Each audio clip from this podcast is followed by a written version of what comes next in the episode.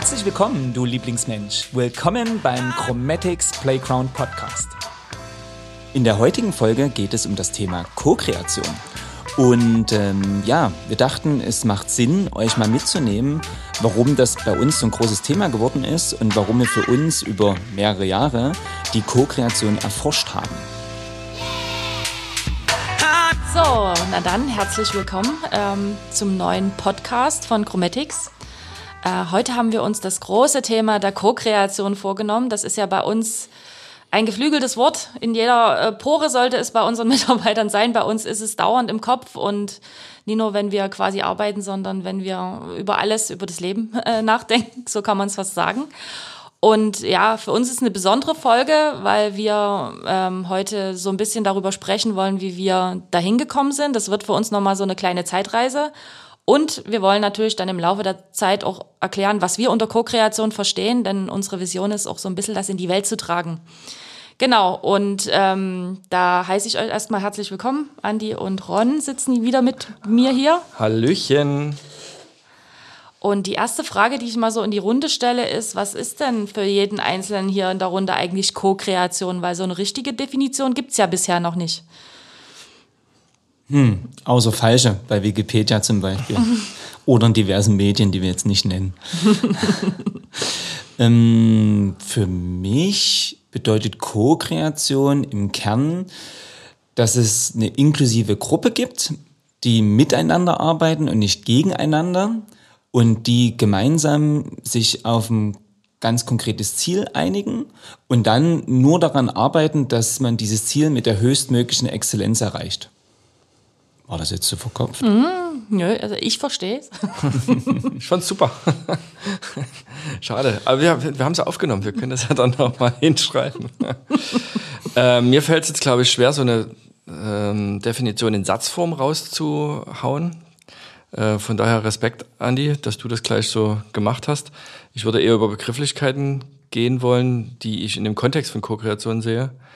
Nämlich sowas wie stärkenorientiertes Arbeiten, wertorientiertes Arbeiten, Kooperation, Zusammenarbeit, ähm, mindestens zwei Menschen oder mehr. Das sind so Dinge, die mir einfallen im Sinne der Co-Kreation. Ähm, der kreative Flow fällt mir noch ein als Begriff, also dieses Momentum, was im Idealfall entstehen sollte.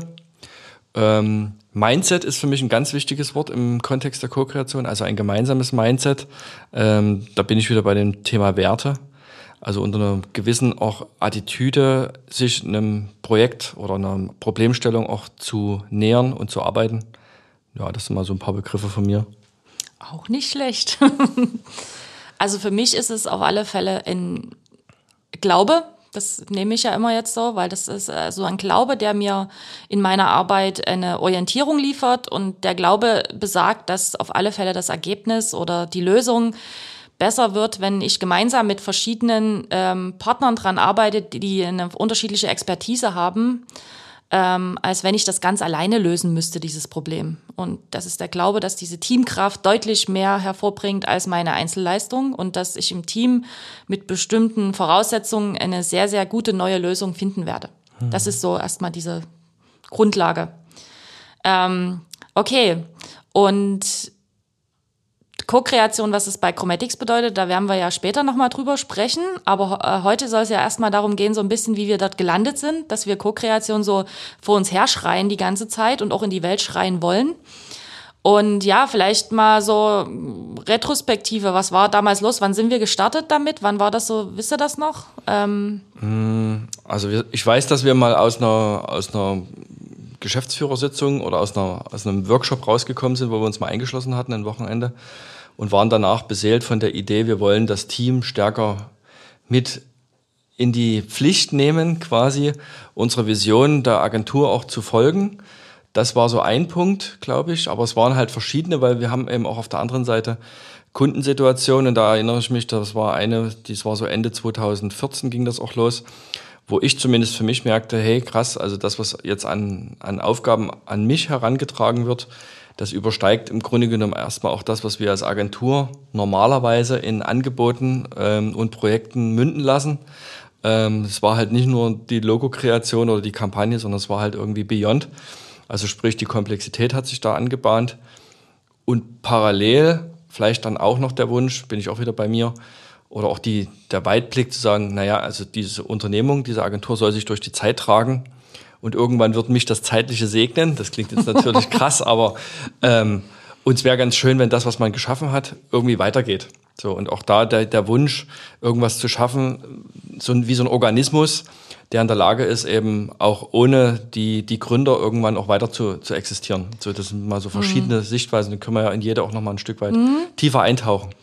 Genau, also wenn man mal in die letzte reingeht, die würde ich jetzt gleich mal aufschnappen, das kann ich mich noch dran erinnern, das war 2016, glaube ich, Ende 2016, dieser Punkt, wo wir festgestellt haben, dass ähm, viele Projekte, die auf uns zukommen, eben eine höhere Komplexität hatten als eben eine einfache Lösung und dass dann immer mindestens ein oder wenn nicht sogar alle Geschäftsführer es brauchte, um eine neue Lösung zu entwickeln.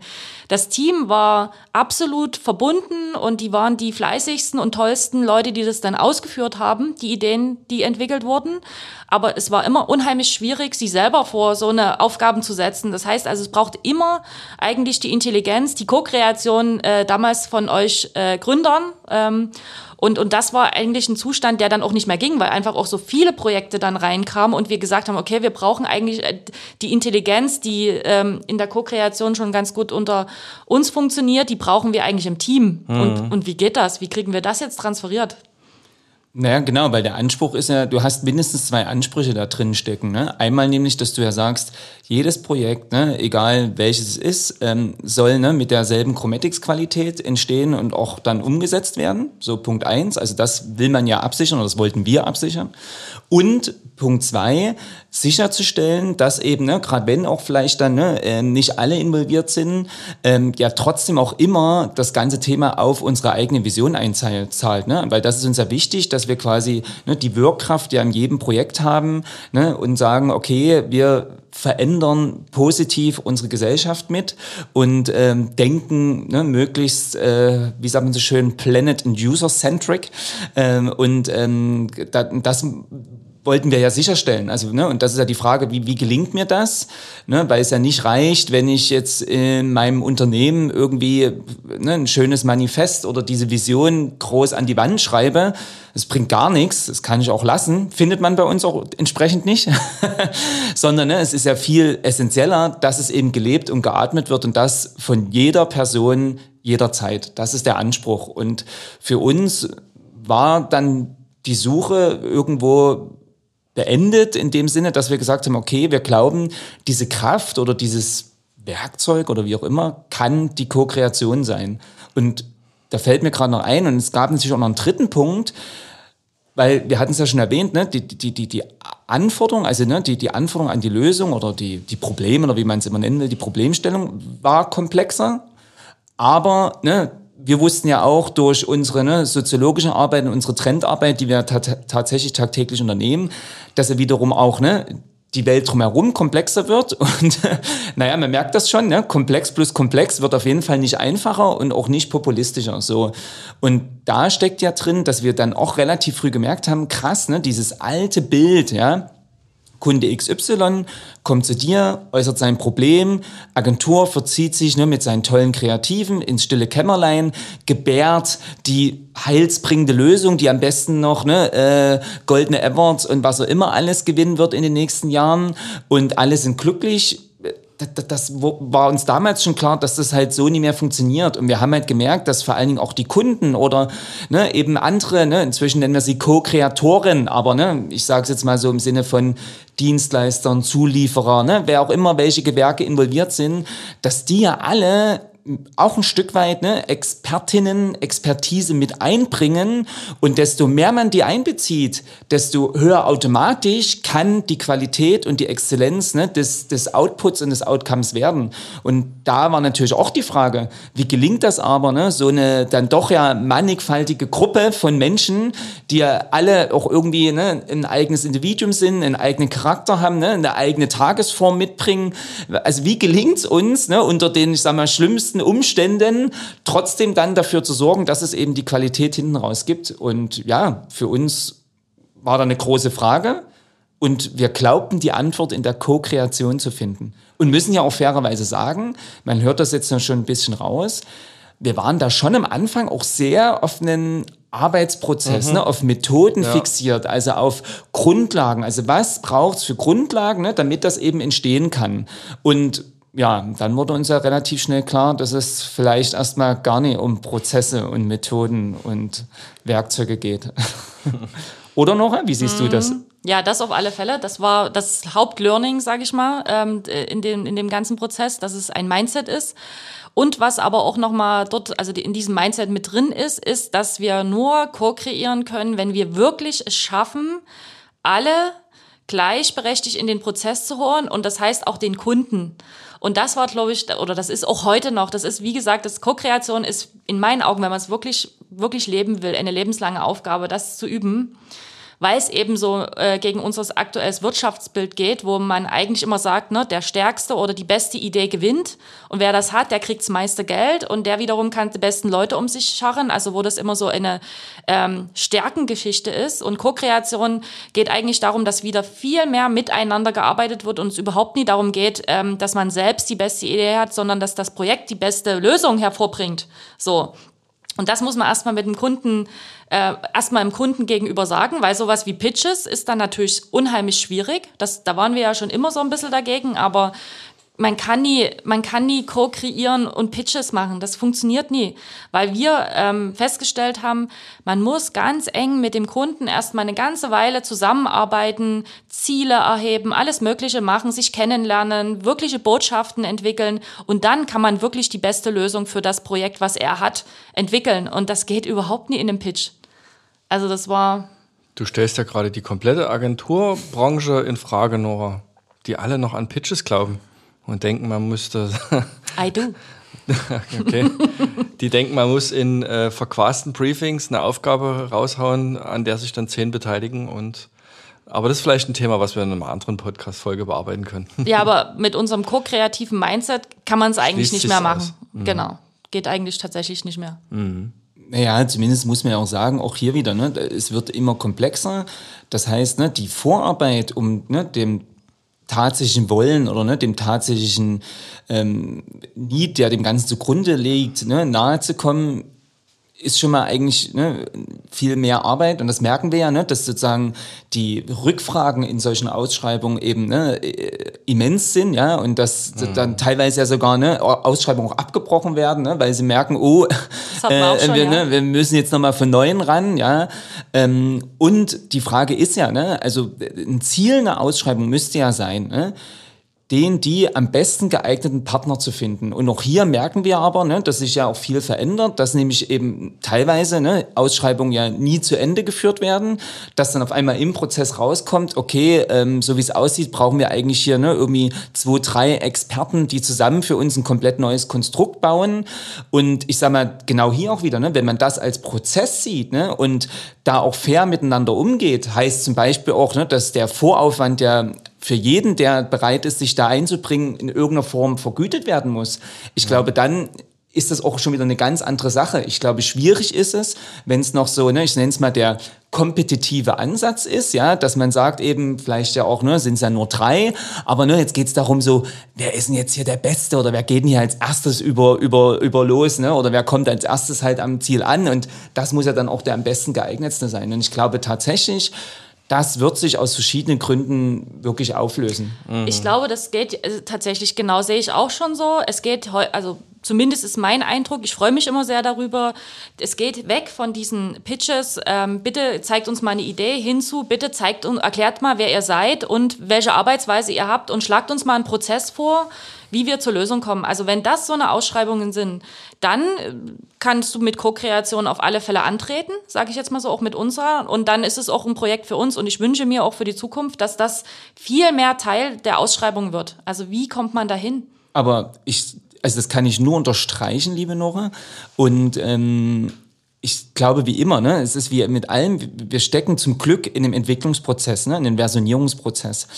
Und ähm, tatsächlich ne, ist mir das eben auch aber aufgefallen, wie es ja manchmal so oft im Leben ist, ne, dass gewisse Dinge schon eigentlich gelebt werden, und trotzdem aber noch nie einen Standard gefunden haben. Ne? Und ähm, tatsächlich wundere ich mich, ne, egal wie groß oder klein oder langfristig die Ausschreibung ist, dass so essentielle Punkte, ne, die eben zum Beispiel auf eine gemeinsame Arbeitskultur abspielen, ja, aber auch tatsächlich wie Basics, ne, wie zum Beispiel, wie sieht denn euer präferiertes Tech-Stack aus? Ne? Ähm, das hast du bei ganz wenigen, zumindestens, dass das auch offen gespielt wird. Ne? Also ich finde halt, eigentlich müsste, wisst ihr, sind das so wie, äh, ne, ich sag mal, wie moderne Beziehungen eben heute laufen, ne, wo man ja sofort ein Vision Board miteinander teilt, ja, und sagt, match das hier oder können wir es gleich wieder lassen, ja. Also es sind ja die effizient äh, getriebenen Millennials, äh, sind da ja auf jeden Fall schon ganz gut dabei.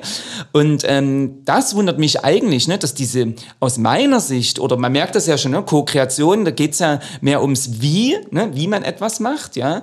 Und, und, und entsprechend müsste dann eigentlich aus meiner Sicht auch viel mehr dieses Wie besprochen werden, weil, ne, dass man ja gemeinsam dann ne, die entsprechende Arbeit machen muss ne, und dass da immer noch keine Magie vorhanden ist, ne, sondern dass da eben dann tatsächlich Menschen sitzen, die eben ne, an Computern äh, irgendwas zusammenschieben, ja, oder eben in die Welt bringen oder ein Event organisieren oder was auch immer. Ich meine, da, da es ja keinen Unterschied. Also ja ganz ehrlich, also, da, da, also was will man da groß anders machen, ja? Aber die Frage ist eben genau das, wie kommen wir zu dem Ergebnis? Hm. Ich glaube, dafür braucht es, und das ist jetzt einfach mal auch eine gute Botschaft nach draußen, und die verbreiten wir ja auch permanent, eine gewisse Entspanntheit zu sagen, wir leben in einem komplexen Zeitalter. Und es gibt einfach keine Lösungen, die vor 20 Jahren noch funktioniert haben. Also diese, diese ganz lineare, ich habe ein Problem und dann wende ich jetzt beispielsweise, ich brauche einen neuen Auftritt, einen Markenauftritt, also einfach Logo irgendwie so ein bisschen verändern in der Regel, und dann habe ich neue Kunden, das funktioniert in der Regel nicht mehr. So, man braucht irgendwie, man muss anders auf die Nutzer zugehen, man muss die verstehen, aber die sind auch so, so komplex im Zeitalter der Individualisierung, die haben die nur unterschiedliche Erfahrungen gemacht, die haben auch eine Identität im Online und im Offline, ähm, die können die ganze Welt bereisen und dauernd irgendwie neue Eindrücke mitnehmen. Also das ist heute alles ganz anders, wie ich auch als Mensch aufwachse und wie ich es verarbeite, wo ich konsumiere, wie ich konsumiere. Die Generationen unterscheiden sich so vehement momentan. Und dort eine gewisse Grundentspanntheit reinzubringen, die wir ja bei Chromatics Gott sei Dank auch haben und zu sagen, hey, ist absolut in Ordnung, dass man am, am Anfang, wenn man eine neue Aufgabe hat, nicht weiß, wie die Lösung ist. Und auch du, lieber Kunde, du hast jetzt die Aufgabe von deinem oberen Chef gekriegt, ähm, du musst jetzt unbedingt eine neue Kampagne rausbringen und du willst eigentlich noch gar nicht so richtig wie. Ja, ich sag dir, der Chef weiß es auch nie. Und das ist das Gute heutzutage. Wir wissen das alle nie mehr. Und das Gute ist aber, wenn man viele Leute zusammennimmt, die halt Expertenwissen haben und einen ko-kreativen Prozess geht, findet man eine Lösung. Das ist gut. Und diese Entspanntheit reinzubringen, zu sagen, Leute, verkrampft euch nicht in diesen alten Wegen, mit diesen alten Mitteln. Und da muss ich ganz ehrlich sagen, das geht auch so ein bisschen in Richtung Behörden die ja extremst diese alten ähm, äh, Wege immer wieder hervorrufen. Also wir hatten es, wie gesagt, ähm, vor zwei, drei Jahren auch mal, wo wirklich wieder so eine, Aus so eine öffentliche Ausschreibung war, äh, wo wir dann hingeschrieben haben und gesagt haben, diese Ausschreibung geht nie. Das ist absolut unrealistisch. Und tatsächlich damals auch die Leute reagiert haben, uns angerufen haben und uns angehört haben und gemeint, ja, wir merken, es geht nie. Sagt uns bitte, warum es nie geht und wie man es anders machen könnte. Das heißt, wir haben uns damals erstmal wirklich um den Prozess mit denen unterhalten ohne jetzt äh, darauf einen Auftrag, aber das war wichtig und ich fand es gut und ja, ich kann, ich kann nur eben diese Entspanntheit reinbringen. So. Und Entspanntheit, ähm, das ist ja vielleicht eine super Überleitung noch zu einem anderen Schlüsselmoment, weil wenn ich mich recht entsinne, waren wir ja schon tief im Thema, auch ne, im Coaching mit dem Team, mit uns selbst ne, und haben für uns ja erforscht, und anders würde ich es auch gar nicht bezeichnen, ne, was jetzt eben für uns ganz konkret äh, Co-Kreation bedeutet. Und ähm, dann waren wir ja beim Zukunftsinstitut auf dem Future Day. Ja, stimmt. Und äh, da war ja der liebe Gerald Hüther vor Ort und ähm, der hat uns ja gesagt, dass im Endeffekt äh, ne, der ganze Mensch und eben auch unser Gehirn, ne, was ja auch nur ein starker Muskel ist, grundsätzlich ja auch auf, äh, wie sagt man das, ähm, energieschonendes, effizientes Arbeiten ausgelegt ist. Das heißt, unser Gehirn will am liebsten eigentlich auch immer entspannen und will gar nicht die ganze Zeit arbeiten. Und ja, das war für uns, glaube ich, nochmal so ein Schlüsselmoment, oder? Ähm, ja, auf jeden Fall. Also im Grunde genommen hat Gerald in seiner Herleitung seines 20-minütigen Vortrags, würde ich meinen, dann am Ende geschlossen mit den Worten, äh, wir müssen mehr co-kreieren. Und äh, wir sind eh schon im, im Vortrag immer fast umgefallen, weil es irgendwie, er brachte es so über die über seine wissenschaftliche Ebene rüber. Und wir immer so, ja, ja, ja, ja, ja, kennen wir quasi aus dem, was wir so täglich erleben und tun. Und hatten damit nochmal so die Bestätigung. Und es ging im Prinzip auch darum, dieses ähm, stärkenorientierte Arbeiten, bei ihm immer mit dem Begriff Potenzialentfaltung gekoppelt. Das ist ihm ja ganz wichtig. Also wie schaffen wir es, die Potenziale jedes Menschen bestmöglich zu entfalten? Und da geht es halt darum, dass man das tun müsste oder das tun soll, was einem am meisten liegt. Und ähm, dann halt die Menschen, die dann halt das, was sie am besten können, zusammenbringen und eben dann die Lösung auch entwickeln zu lassen. Und da ist dann Co-Kreation sein Begriff, unser Begriff. Und ähm, das hat natürlich noch ein paar Voraussetzungen, wie das am besten gelingt. Ich glaube, das ist nochmal ein Thema, was wir auch nochmal ausgiebig bearbeiten müssen, nämlich das Mindset der Co-Kreation. Mhm. Na, und er hat ja auch gesagt, dass ähm, damit unser Gehirn quasi immer entspannt, ähm, suchen wir halt einfache Lösungen. Und die einfachen Lösungen waren ja immer bisher in, in so arbeitsteiligen Gesellschaften organisiert. Es gab Hierarchien, der Chef hat sich die Sache ausgedacht, der Mitarbeiter hat es ausgeführt. Wir hatten alle unsere Stellenbeschreibung, unsere Position. Dort sollte man möglichst genau das machen, was da drin stand und nie irgendwelche eigenen Sachen mit reinbringen. Und das hat er eben in dem Vortrag auch nochmal so aufs Tableau gehoben, dass ähm, es geht darum, nie nur objektive Rollen auszuführen, sondern eher als Subjekt ganz mit seinem Individuum da zu sein und dort eine Lösung zu entwickeln. Und dafür eignet sich eben diese Methodik Co-Kreation. Ich weiß doch, Ron, ne? wie wir dort saßen und der das dort so erzählt hat. Und ich habe wirklich, also ich bin ja eher so ein Emotion, emotionsloser würde ich jetzt nicht sagen Typ, aber ich hatte dort echt Gänsehaut, weil ich so dachte, what? Das ist genau das, was wir die letzten anderthalb Jahre im Coaching-Prozess besprechen, auf wissenschaftlich. Mhm.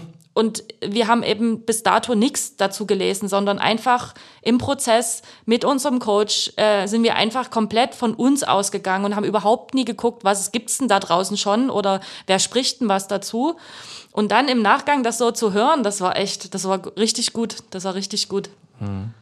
Also wir haben uns sozusagen, äh, wir haben das heute schon gehört, ne? die Co-Kreation liefert ja Antworten auf Dinge, die, wo es noch keine Antworten gibt, weil man halt irgendwie die Komplexität widerspiegelt durch den Prozess und die besten Leute zusammenführt.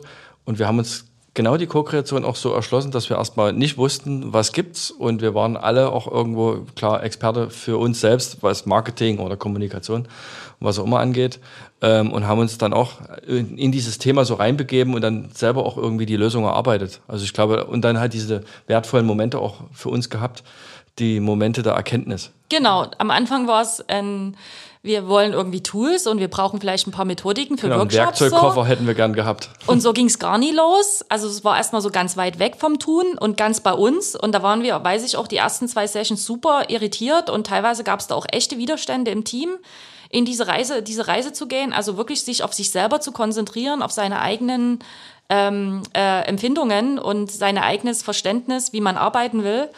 Und gab es mehrere schöne Übungen, die uns komplett dort äh, ja, von links nach rechts gehauen haben, das weiß ich noch.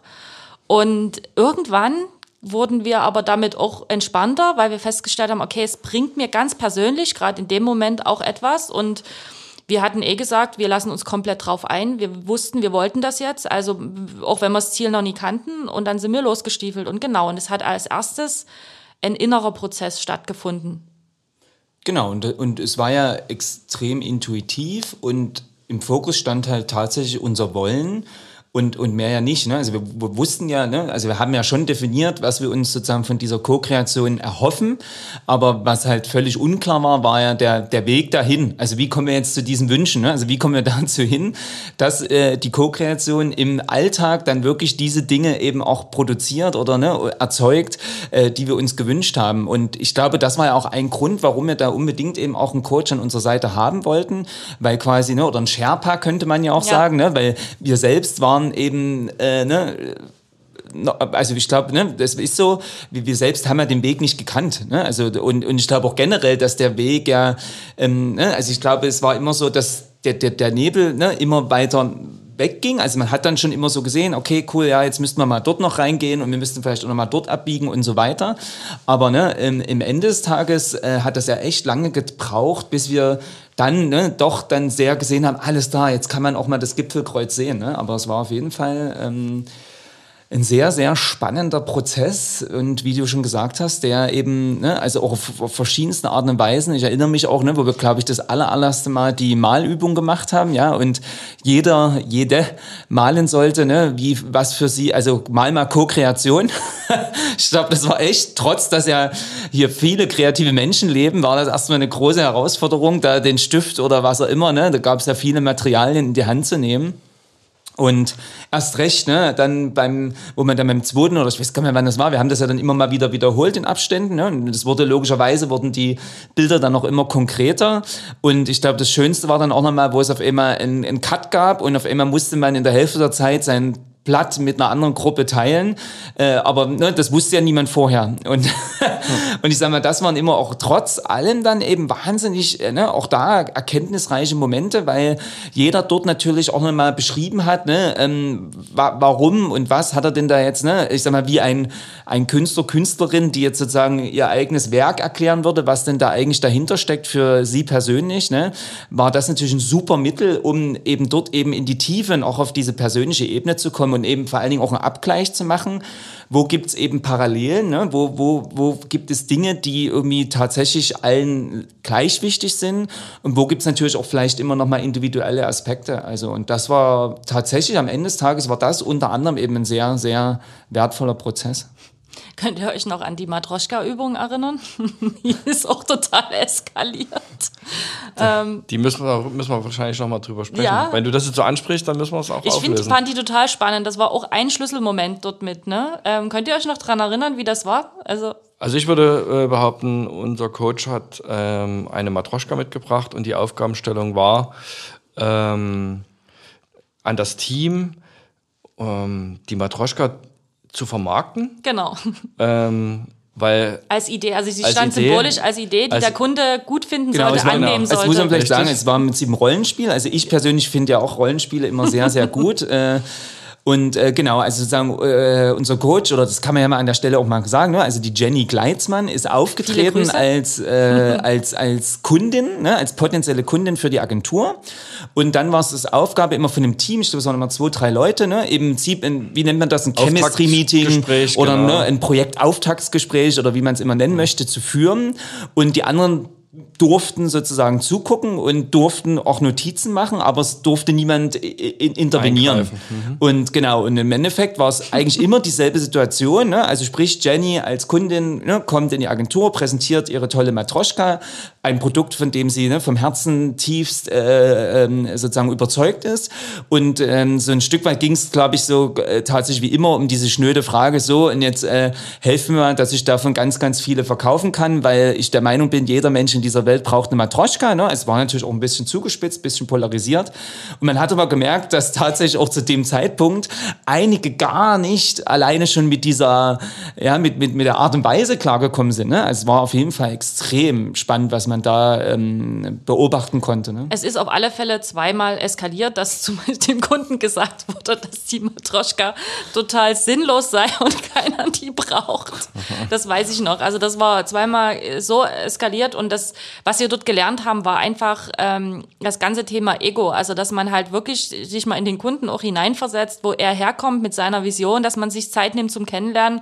Und das hatten wir in diesem Chemistry-Meeting nicht gemacht. Das war, wir haben, wir haben keine Chemie zum Kunden aufgebaut. Wir sind nicht in Resonanz mit ihm getreten. Wir haben einfach versucht, ganz schnell dem eine altbekannte Lösung hinzubeten. Und das hat er nicht akzeptiert. Er wollte eigentlich verstanden werden, er wollte mitgenommen werden und ah ja, also es war eine super Erkenntnis in dem Prozess für alle. Oh, und ja, wie gesagt, schöne Nummer. Und trotz, dass das ja trotzdem ja irgendwie künstlich ist, ne? also ist ja trotzdem irgendwie eine artifizielle Situation, hat sie, also merkt man immer wieder in diesen Rollenspielen, dass sie trotzdem eben extrem wertvoll sein können. Ne? Das ist auch so spannend, ne? weil es ist uns klar, ne? jeder ist da erstmal auch ein Stück weit verkrampft, ne? weil er sich jetzt denkt, oh, jetzt muss ich hier so tun, als ob und alle gucken mir zu, ja, und so weiter und so fort. Aber letztendlich ne, äh, ist man dann doch gar nicht so weit weg von der realen Welt und von der realen Situation, wie sie eventuell sein könnte. Und ähm, ja, auf jeden Fall spannend. Also kann man auch nur dazu ermutigen, äh, Rollenspiele können äh, viel Erkenntnis bringen äh, in Prozessen, auf jeden Fall. Das ist immer dann ein bisschen äh, schade für die Introvertierten, die ja das sowas gar nicht mögen. Aber ja, tatsächlich, da kann man echt viel lernen. Das stimmt. Genau, alleine auch durchs Zuhören, Zusehen, ne? also ist ja auch, ist ja auch schon allein, also ja nicht nur in der Situation, in der ich selbst stecke, für mich Erkenntnis drin, sondern ja auch, ne, wenn ich selber beobachten kann und dann entsprechend auch vielleicht Feedback geben kann. Hm. Ja, Nora, weil du jetzt schon das Ego angesprochen hast, ähm, da sind wir schon mitten im Mindset. Ja. Ehe wir das jetzt noch aufmachen, würde ich sagen, für heute vielleicht sogar schon mal Schluss. Mhm. Und weil das ist so groß, da müssen wir, glaube ich, nochmal neu ansetzen. Das Ego, das ist echt so, so groß, da müssen wir, da brauchen wir eine ganze Session. Die Egos dafür. sind riesig. Genau. Und wer aber jetzt sagt, Mensch, das kann ja nie sein, ne? das ist so ein bisschen wie, ich sag mal, Netflix. Natürlich dürft ihr Binge-Listening machen und schaltet einfach direkt auf die nächste Folge und dann erfahrt ihr mehr über das Chromatics Co-Kreations-Mindset. Ciao. Tschüss.